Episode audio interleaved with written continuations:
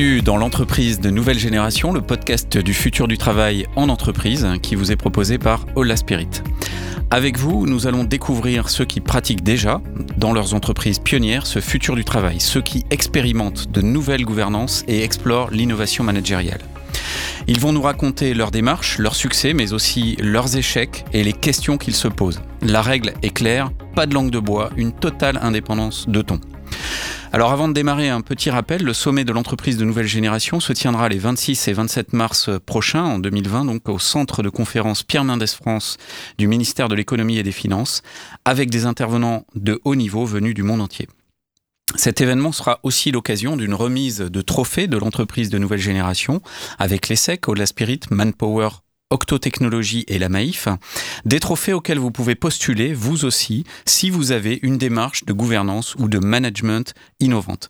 L'inscription se fait sur thenextgenenterprise.com.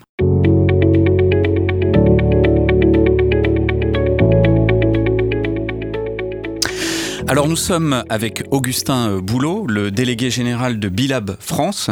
Augustin Boulot, bonjour. Bonjour. Je suis ravi de, vous accueillir euh, aujourd'hui. Euh, j'aimerais commencer par votre parcours parce que je l'ai trouvé euh, particulièrement original. Est-ce que vous pouvez nous dire qui vous êtes et, ce que vous avez fait depuis votre jeune carrière qui est quand même assez étoffée déjà? Euh, avec plaisir.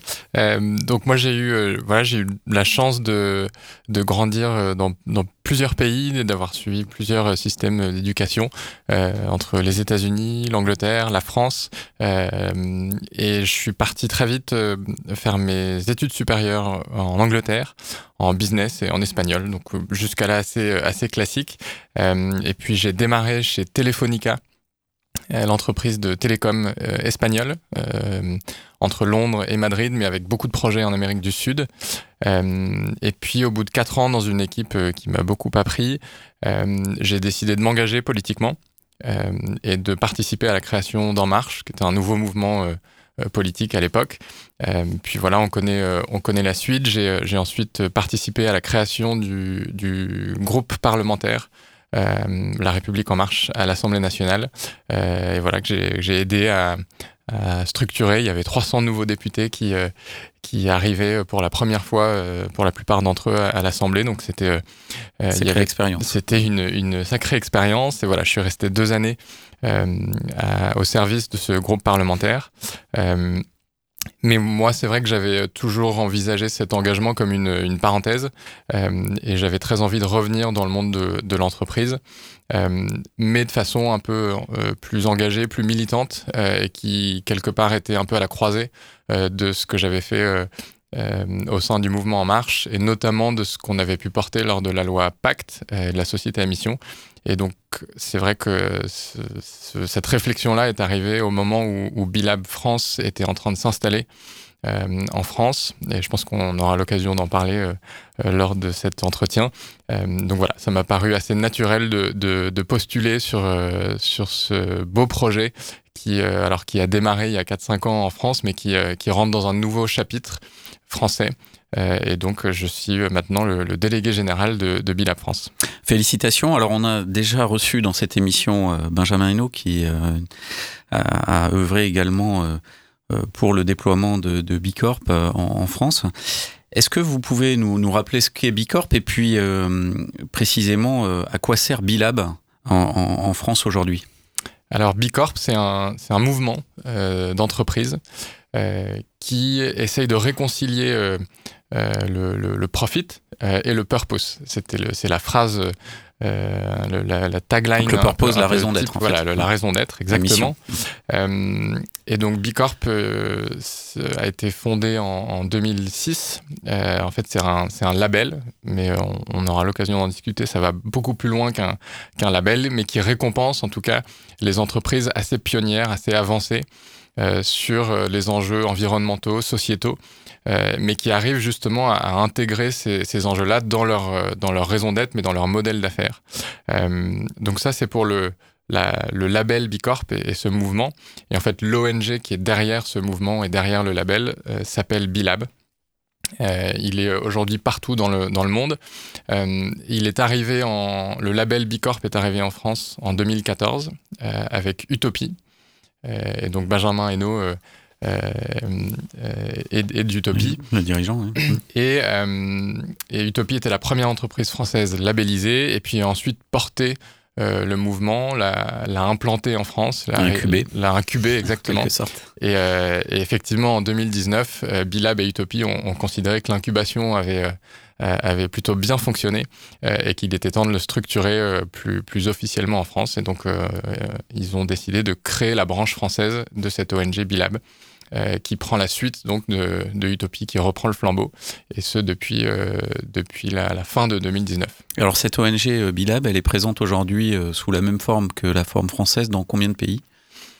Alors c'est compliqué, à, compliqué à dire exactement, parce qu'elle prend plein de formes différentes en fonction de, de quand est-ce qu'elle est arrivée, quand est-ce que les premières entreprises ont été labellisées ce qui est certain, c'est qu'aujourd'hui, il y a un peu plus de 3000 entreprises labellisées dans le monde, euh, dans près de 70 pays. Mais quand je disais tout à l'heure que le, label Bicorp, c'était pas juste le label, ça allait au-delà. Euh, je pense que le, chiffre, moi, qui, que, que j'aime bien dans ce, dans ce mouvement, euh, c'est le nombre d'entreprises qui utilisent l'outil qui sert à, obtenir le label. Euh, je disais qu'il y avait 3000 entreprises labellisées. Il y a près de 70 000 entreprises dans le monde qui utilisent aujourd'hui l'outil euh, qui s'appelle le B Impact Assessment, qui est un outil, un outil pardon, super puissant, qui est gratuit. Euh, en open source Totalement open source et qui donc permet aux entreprises de s'engager dans ce, dans ce type de transformation. Euh, et donc, on peut faire ça seul ou euh, c'est suffisamment compliqué pour qu'il faille être accompagné on, on, peut se lancer seul. En tout cas, on peut se lancer en tant qu'entreprise euh, seul. Je pense que c'est euh, c'est pas un projet euh, au sein d'une entreprise euh, qu'il faut qu'il faut laisser à une seule personne parce que mm. c'est vraiment un projet transverse qui doit toucher toutes les équipes tout le monde en fait et qui doit embarquer tout le monde. Mais c'est effectivement un des intérêts de l'outil, c'est que en tout cas pour se lancer, pour s'embarquer dans un, projet de transformation, on peut le faire seul, on peut être accompagné aussi. Euh, et c'est le choix que font d'ailleurs pas mal d'entreprises aussi. Euh, mais pour revenir à la question du nombre de pays, 70 euh, 000 entreprises utilisent l'outil, et ce, à travers plus d'une centaine de pays dans le monde. Donc, donc c'est quelque chose qui, qui, marche et qui parle aux entreprises. 70 000, vous considérez que ça commence à devenir suffisamment important pour entraîner massivement une, une frange qui, ne soit plus niche de l'économie, qui, qui, qui, tendent à la massification euh, En tout cas, on l'espère. Euh, quel, est le, quel, est le point à partir duquel vous considérez, si vous avez déjà réfléchi à ça, j'imagine que oui, euh, que la massification est partie, une, une espèce de point d'inflexion si on pouvait le, nommer ainsi. Si on pouvait le nommer, alors il y a la fameuse théorie des, des 10%, qui, qui, a inspiré Christophe Itier et la, coalition qu'il est en train de, en train de mener autour de ce, autour de ce sujet.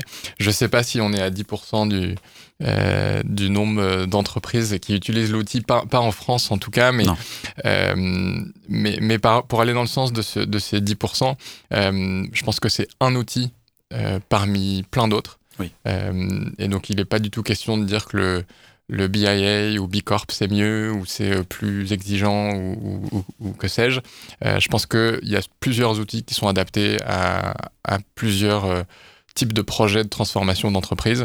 L'essentiel, c'est que la plupart de ces outils convergent tous vers le même objectif, c'est que les entreprises doivent être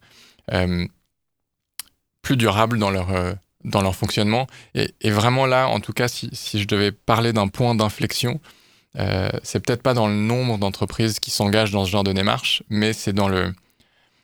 Autant sur les 10-15 dernières années, on était, euh, on était dans une politique de.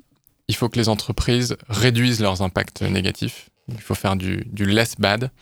Je pense qu'on est arrivé à un point où c'est plus suffisant. Euh, et où il faut faire du. Il faut, il faut vraiment aller au-delà d'une simple réduction de ces, activités négatives. Il faut, il faut, il faut augmenter ces activités positives. Donc on, doit vraiment passer d'une ère du, less bad au more good. Euh, et pour moi c'est ça le, point d'inflexion. C'est pas forcément sur le nombre d'entreprises qui utilisent ce type d'outils ou qui sont en train de se, transformer, mais c'est dans cette prise de conscience qu'on est passé dans une, une, nouvelle dimension, en tout cas une nouvelle exigence vis-à-vis des, entreprises.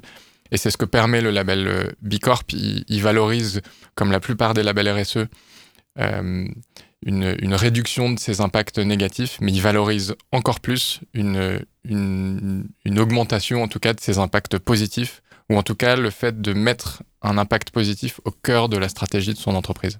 Et est-ce qu'on risque pas de voir euh, dans l'économie finalement euh, apparaître un fossé, un clivage de plus en plus fort entre justement ces entreprises que, que vous décrivez, qui passent du, du less bad au, au more good, euh, et puis les, les, sociétés traditionnelles qui ont, qui ont rien à faire de tout ça et qui vont continuer comme, comme avant, euh, voire, voire de façon plus agressive qu'avant, à, à, essayer de, de cranter de la rentabilité à tout prix. Est-ce que est-ce qu'il n'y a pas ce risque de, polarisation euh, de l'économie?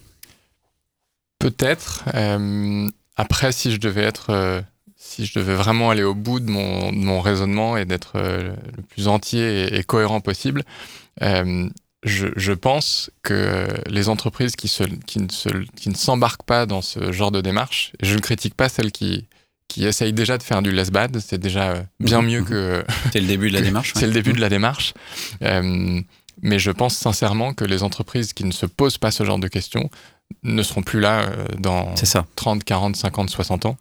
Euh, et euh, vous avez parlé de, de rentabilité de, et, de, et de chiffre d'affaires. Euh, on sort d'une semaine où on, a été au sommet Change Now, euh, qui a été vraiment une, une, une bouffée d'énergie positive euh, et qui montre qu'il y, a de plus en plus de prise de conscience autour de ces enjeux. Et je vais, je vais emprunter une phrase que j'ai entendue lors d'une des conférences euh, et, une, comparaison que j'ai entendue lors d'une des, conférences, qui est que la rentabilité pour une entreprise euh, pourrait ressembler à en fait l'oxygène euh, pour, pour les êtres humains. et elles en ont besoin. Donc il n'est pas question, c'est vital. Pas. Euh, pas question de, de, critiquer les entreprises qui, euh, qui, qui, souhaitent être rentables parce que de toute façon une entreprise qui n'est pas rentable ne survit pas.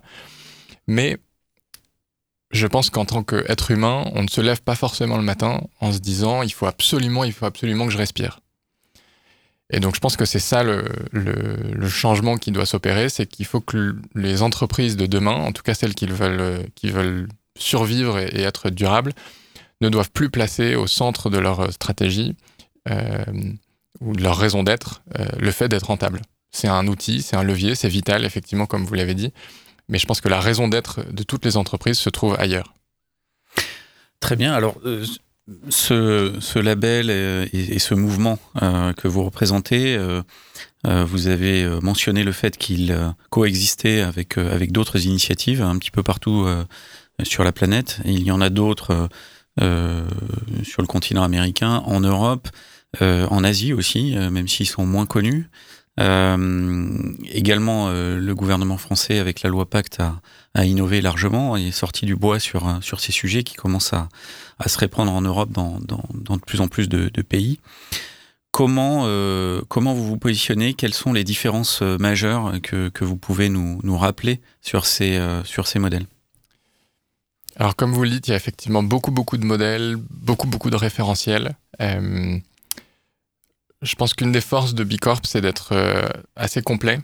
Euh, C'est-à-dire qu'on, et on en a un petit peu parlé juste avant, mais le fait d'examiner non seulement la mesure de ses activités, de ses opérations, etc., ce que font déjà beaucoup de labels RSE, mais le fait de valoriser un modèle d'affaires qui soit intrinsèquement positif. Je pense que ça, c'est vraiment quelque chose qu'on doit, retenir de, de Bicorp euh, et, de l'outil d'auto-évaluation du, B-Impact Assessment. Je pense qu'on est effectivement à dans, un, virage euh, un peu historique euh, sur la, transformation de l'économie. Euh, et donc c'est normal qu'il y ait une prolifération d'outils, de, de, labels, etc. Donc je trouve ça très bien. Oui, c'est plutôt rassurant. C'est plutôt très rassurant. Euh, et j'ai la conviction que, alors d'ici 10, 15, 20, 30, je ne sais pas trop, que tout ça va, va, sans doute converger petit à petit. Et d'ailleurs, on le voit déjà, euh, il y a un langage qui, je pense, parle à, à, beaucoup de monde, qui est le langage des objectifs de développement durable, les ODD, qui ont été euh, développés par l'ONU en 2015, signés par euh, plus de 150 pays, il me semble. et alors, ces ODD-là, c'est vrai que si ça peut parler à, une, large, population, euh, ça doit aussi parler à une large panoplie d'entreprises. Et donc nous, on a lancé il y a, deux semaines, alors ça fait, ça fait deux ans qu'on travaille dessus, enfin que Bilab travaille dessus avec l'ONU et le Global Compact, qui est la branche de l'ONU qui, qui doit rendre ses objectifs de développement durable opérationnels pour les entreprises donc, on a lancé un nouvel outil qui s'appelle le SDG Action Manager. Donc, les SDG, c'est le Sustainable Development Goals, euh, les objectifs de développement durable. Et c'est un outil qui, cherche justement à faire converger euh, notre, notre, notre référentiel, le référentiel B Corp. Et donc, en remplissant l'outil le, l'outil d'auto-évaluation B Corp, on va traduire ces, ces réponses-là euh, dans une équivalence objectif de développement durable. Donc, je pense que petit à petit, on va voir de plus en plus d'initiatives qui vont, qui vont venir converger. Il me semble que le langage euh, le plus commun va sans doute être le langage des, objectifs de développement durable de l'ONU. Euh, ça va prendre beaucoup de temps, je pense. Euh, qui a, une vocation universelle, si je comprends bien. Qui a une vocation universelle. Ce qui est intéressant. Parce que je vais peut-être en parler maintenant, mais certains objectent que B Corp est euh, issu d'une démarche, d'initiative d'un mouvement euh, américain avec une avec des racines culturelles américaines et disent euh, bah nous nous sommes des Européens, on, aime beaucoup les Américains, il n'y a pas de a pas de problème là-dessus, mais simplement culturellement l'Europe a ses spécificités et probablement qu'il est intéressant de développer un framework qui soit véritablement empreint de de ces dimensions culturelles européennes. Qu'est-ce que vous répondez à ça en fait? Je pense que la force du, label B Corp, c'est euh, même s'il est euh, empreint peut-être d'une partie de la culture américaine, et, encore, je, ne suis même pas sûr. C'est pas évident pour vous enfin, C'est pas évident parce que le, en fait, le référentiel utilisé s'appuie de toute façon sur euh, des normes internationales, des référentiels internationaux, ISO 26000, etc.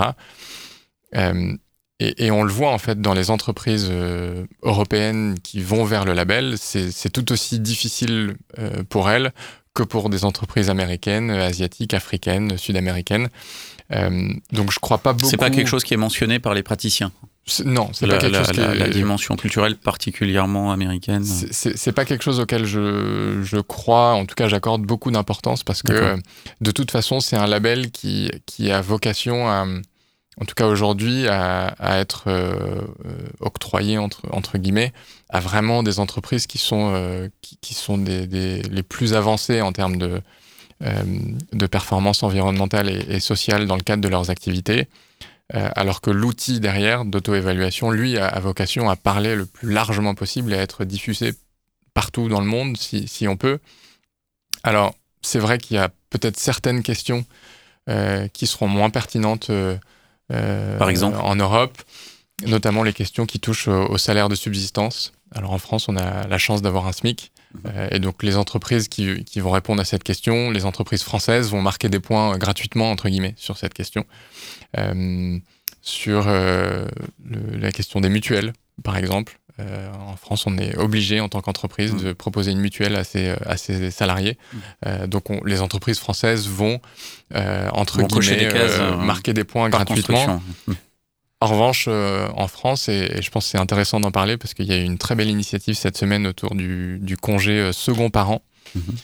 mais en France, on marque pas beaucoup de points en tant qu'entreprise française, en tout cas celle qui respecte juste la loi française sur ce sujet-là. Euh, c'est pourtant un sujet qui, euh, qui, est, qui est inclus dans le questionnaire euh, B Corp. Donc, je crois pas beaucoup au, fait que, en tout cas, cette critique-là du, du, référentiel américain, c'est un référentiel international qui a assez pertinence sur certaines parties du, du questionnaire dans, dans, certains pays et qui est peut-être moins pertinent dans d'autres pays. en tout cas, ce qui est sûr, c'est qu'en intégrant plus d'entreprises européennes euh, qui vont participer au questionnaire, parce que quand on participe au questionnaire, on, participe aussi à son itération et à ses prochaines versions, en tout cas ses versions futures. Euh, et ben on va inclure plus de dimensions euh, sociales européennes dans les futures versions du questionnaire et le rendre plus fort. donc voilà, je ne suis pas convaincu de cette critique-là. Euh, parce que de toute façon, je le redis, euh, il y a beaucoup d'entreprises européennes qui, euh, qui ont essayé, qui, qui n'ont pas réussi, et c'est pas très grave. L'important, c'est qu'elles ont essayé et qu'elles sont embarquées dans un chemin de progrès. Elles ont compris des choses. Voilà.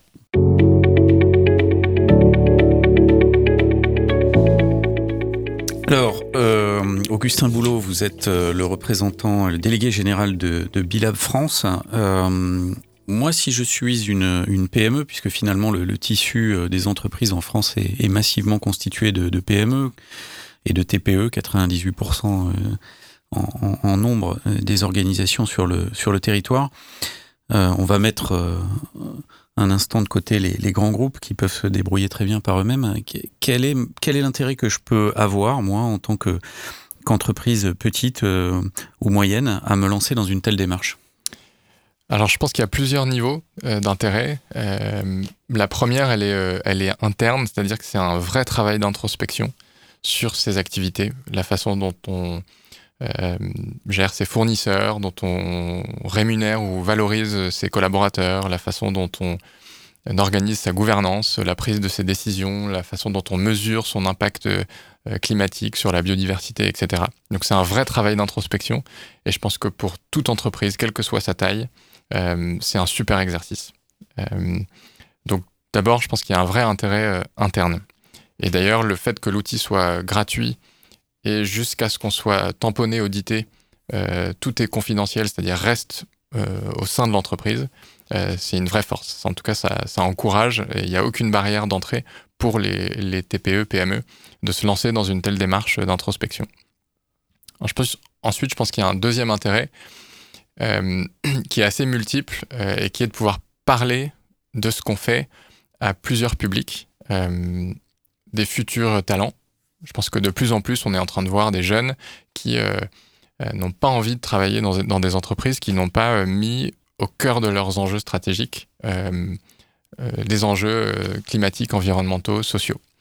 donc le fait d'effectivement de, se mettre et de s'engager dans une démarche Bicorp, ça permet de démontrer à de, futurs talents qu'on est, on est sérieux sur ces sujets-là. Donc ça permet d'attirer des talents, ça permet d'attirer des investisseurs. Il y a de plus en plus de fonds d'investissement, de fonds à impact euh, qui demandent à ce que leurs entreprises euh, soient sérieuses sur ces sujets-là, parfois même jusqu'à euh, être labellisées. Donc ça, ça permet d'afficher ça. Ça permet de parler à des fournisseurs aussi. si on a des, des fournisseurs ou à l'inverse des des, des, clients qui attendent de nous qu'on soit sérieux sur ces sujets-là. Ça permet aussi d'afficher le fait qu'on est, est sérieux sur ces, sujets-là. Donc, ça permet de parler à plusieurs publics qui attendent de plus en plus des entreprises euh, des résultats sur euh, euh, les enjeux environnementaux et, sociétaux. Et enfin, je pense que pour toutes les entreprises, toutes les PME qui vendent des produits de consommation, ça permet de parler aux consommateurs. On le voit, il y a une prise de conscience massive, notamment de la part des jeunes, sur ce qu'on consomme. Euh, la façon dont euh, ce qu'on consomme est fabriqué, euh, conçu, etc. Et donc ça permet aussi de, parler aux consommateurs. donc il y a, des intérêts multiples en fonction de son industrie, en fonction de son activité. et, ça, permet en tout cas de, si on va jusqu'à la labellisation, de, valoriser tout ce qu'on fait, mais même sans aller jusqu'à la labellisation, ça permet au moins de, structurer en interne ce genre de démarche euh, et, de, se fixer des objectifs de transformation. Ok, euh, c'est un, certain nombre euh, d'arguments très importants pour, pour se différencier, pour se positionner économiquement, mais aussi dans le cadre de la, de la compétition des, talents, on l'a bien compris. Est-ce que ce label a un impact sur la forme juridique de l'entreprise et par rapport à la récente, euh, euh, le récent principe des sociétés à mission euh, sorti de la, de la loi Pacte française, est-ce que ça vient changer quelque chose à Bicorp ou réciproquement, est-ce que vous avez inspiré ce mouvement-là? Alors oui, pour toutes les entreprises qui vont donc jusqu'à la labellisation, euh, il faut plusieurs choses pour être labellisé. Il faut, euh, il faut avoir marqué un, un, minimum de points, en l'occurrence 80 points sur 200 points possibles. Mhm, mhm.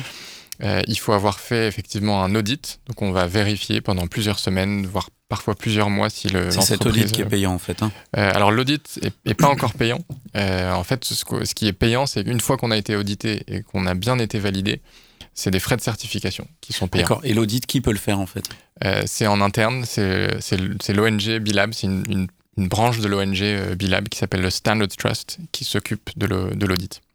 Mais, mais ça, il y a bien des gens qui passent du temps pour le faire. Donc Bien sûr. ces gens sont rémunérés, non? Ces gens sont rémunérés par le, les, les frais de certification euh, futurs ou, ou actuels. Des, euh, Et ça représente quoi environ pour une, pour une entreprise euh, Ça dépend du chiffre d'affaires des, des entreprises. Le, le, le- les frais de certification, euh, le, la- le seuil d'entrée est, est fixé à 500 euros. Donc pour une entreprise qui fait jusqu'à 150 000 euros de chiffre d'affaires, euh, ça coûte 500 euros. Et ensuite, ça monte en palier de- d'à peu près 500 euros. Euh, Et pour les entreprises qui, qui, qui font au-delà d'un milliard de chiffre d'affaires, euh, on est plutôt sur des sommes de, de 50 000 euros de frais de certification. Le coût est en général pas la, la barrière d'entrée. La vraie barrière d'entrée, c'est sur le, le, le temps que ça prend Ouais, et la- la- l'investissement. l'investissement, la vraie démarche de transformation. Mais donc, si je reviens à la question du, Oui, pardon. du cadre juridique. Euh, une fois qu'on a été audité, qu'on a eu ce tampon, que les auditeurs et les analystes ont, validé effectivement notre note au-dessus des 80 points, on demande à ce que les entreprises qui soient Bicorp modifient euh, leur statut et leur objet social. Euh, et pour traduire dans cet objet social que par leurs activités, elles cherchent à avoir un impact positif et significatif sur l'environnement et la société. C'est ce qu'on caractérise en France par la société à mission? C'est une, une sorte de- d'équivalence. Et alors, on est en train de travailler parce que je leur Quelle est la différence Je comprends pas bien. Le, Pour moi, c'est exactement ça, mais Euh, en fait, nous, on est en train de travailler là, euh, à- parce qu'on cherche absolument à créer des ponts avec tout ce genre d'initiatives. Euh, ça dépend dans, dans quel. Euh, le- la, la démarche a été différente dans plusieurs pays en fonction euh, euh, du cadre légal, de, du, Oui. du climat politique, etc. restons en France en fait. Et en que- France, ouais. euh, nous, on est en train de travailler à adapter très légèrement cette, cette phrase qu'on demande à mettre dans l'objet social pour qu'elle colle à la phrase de, qui, qui est exigée dans la, dans la société à mission. Donc c'est une évolution euh, de, du, du statut de société à mission que vous appelez de vos voeux, c'est ça ou euh? Non, non, c'est nous qui, C'est vous qui adaptez, en très fait. très légèrement D'accord. pour que au moins toutes les entreprises qui, euh, qui sont seront à. Bicorp euh, pourront ensuite aller vers la démarche euh, de la société à mission très facilement. D'accord. Après, Dans ce sens-là. le, le- les deux démarches sont, euh, sont très différentes. Euh, moi, je pense qu'elles sont parfaitement complémentaires. Euh, mais effectivement, dans le cadre de la société à mission, c'est à l'entreprise elle-même de définir sa raison d'être et de décliner derrière elle-même des objectifs. Et c'est l'entreprise qui choisit les objectifs euh, sur lesquels elle a envie d'être euh, mesurée. Mais on est très loin de l'approche globale que peut, que peut apporter le label Bicorp. Si je prends un exemple très concret, une entreprise peut décider que sa raison d'être, c'est de, c'est de faire attention à la déforestation en France, par exemple, mais elle peut tout à fait le faire en ayant des pratiques salariales. euh, euh, Oui, c'est ça peut être un euh, etc. on peut être très bon sur etc. certains. On peut euh, être très bon sur certaines certains, dimensions et très mauvais sur d'autres. et, et Et, sur et d'autres. passer quand même, alors que le label Bicorp est euh, finalement euh, fait un, un étiage sur sur l'ensemble des dimensions et donc euh, donne une note plus exigeante en fait. Voilà. Mais je pense que c'est très bien euh, d'avoir fait la société à mission comme ça parce que ça l'ouvre à, sûr, à un sûr. beaucoup plus large euh, euh, marché entre guillemets Oui. d'entreprise et donc du coup on le voit ça fait que mettre le pied à l'étrier d'un maximum de. ça fait que les grands groupes aussi peuvent y aller ça fait qu'on en parle ça fait qu'il y a une prise de conscience et une Dynamique. dynamique qui se crée donc moi je trouve ça très bien Euh, et c'est pour ça que je dis qu'elles sont parfaitement complé- compl- complémentaires Euh, en France on a une centaine de bicorp on va grossir un petit peu mais l'objectif n'est pas de labelliser à tout va. Hmm. c'est juste de, de en tout cas pour le label bicorp de montrer que pour euh, pour euh, ce type d'enjeu là c'est possible d'y arriver. Euh, donc voilà. Moi je pense que les deux démarches sont très très très complémentaires. Vous avez le taux de satisfaction de, de ces sociétés qui, qui, qui, ont, qui ont été labellisées euh, Alors que- vous, me, vous me posez une colle. Euh, ce, qui est, ce qui est sûr, c'est qu'on on, on pourra, je pense, commencer à le mesurer Ouais. d'ici quelques années parce que la, la labellisation dure trois ans. Donc quand on obtient le label euh, Bicorp, C'est pour trois ans. c'est pour trois ans et au bout de trois ans, on, on doit repasser par une, À regarder une- le taux d'attrition. une le taux certification. de- de Donc on va regarder le taux d'attrition euh, qui va commencer à, à- on va à être mesurable en France puisque les, les premières entreprises ont été labellisées en 2015, euh, 2016, 2017. Donc Effectivement, donc ça arrive. celle-ci arrive. Ce qui est certain, c'est que toutes celles euh, qui euh, cette année, l'année prochaine et même l'année dernière devaient repasser par la, une nouvelle certification se sont engagés dans la démarche et l'ont faite. Donc pour l'instant, pas trop d'attrition. Augustin Boulot, on, va en venir à, ma dernière question. malheureusement, il faut qu'on termine. Euh, ce qui ce qui est intéressant, je pense, c'est de, de, regarder aussi la perspective, euh, puisque Bicorp a, a, un format innovant, euh, a ouvert beaucoup de voies en fait. Hein, euh, je pense que c'est ça, ça on, le doit quand même à, ce mouvement. Quel est l'avenir? Ça ressemble à quoi? Quelles sont les grandes dimensions sur lesquelles vous travaillez à l'échelle internationale? Si je devais juste parler du du label. Euh, et pour, euh, pour faire une réponse un peu euh, provocatrice, euh, pour moi, la vocation du label Bicorp, c'est de disparaître. et je pense que dans, dans toute démarche de transformation sociétale, dans l'entreprise, etc., euh, en général, euh, l'idéal, c'est que les équipes de transformation disparaissent. Hmm. Alors, euh, ça se passe jamais comme ça. C'est pas pour demain, mais. C'est pas pour demain. mais je peux faire le parallèle avec les, équipes RSE au sein des entreprises. Oui, ou digital. Ou digital, l'idéal, c'est qu'on n'ait plus de département RSE. Évidemment.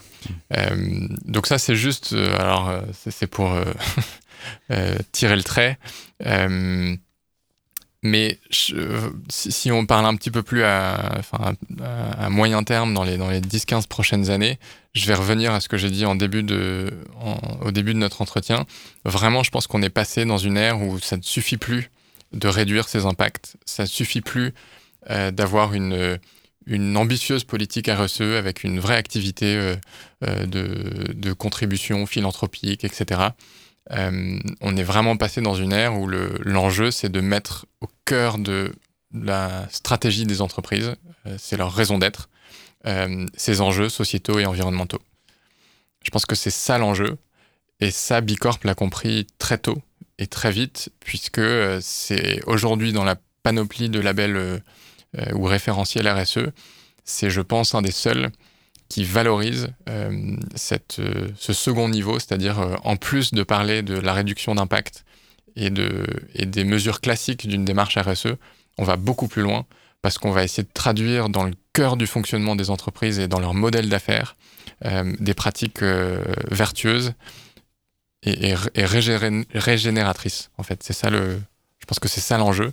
Il suffit plus de réduire, mais d'avoir un impact beaucoup plus positif et de le mettre au cœur de la stratégie de ses activités. C'est une belle conclusion. Augustin Boulot, euh, merci euh, beaucoup. Euh, bah, merci, à, beaucoup à vous. Merci à vous tous pour votre écoute et retrouvez-nous dans les autres podcasts de l'entreprise de nouvelle génération avec d'autres experts et praticiens du futur du travail.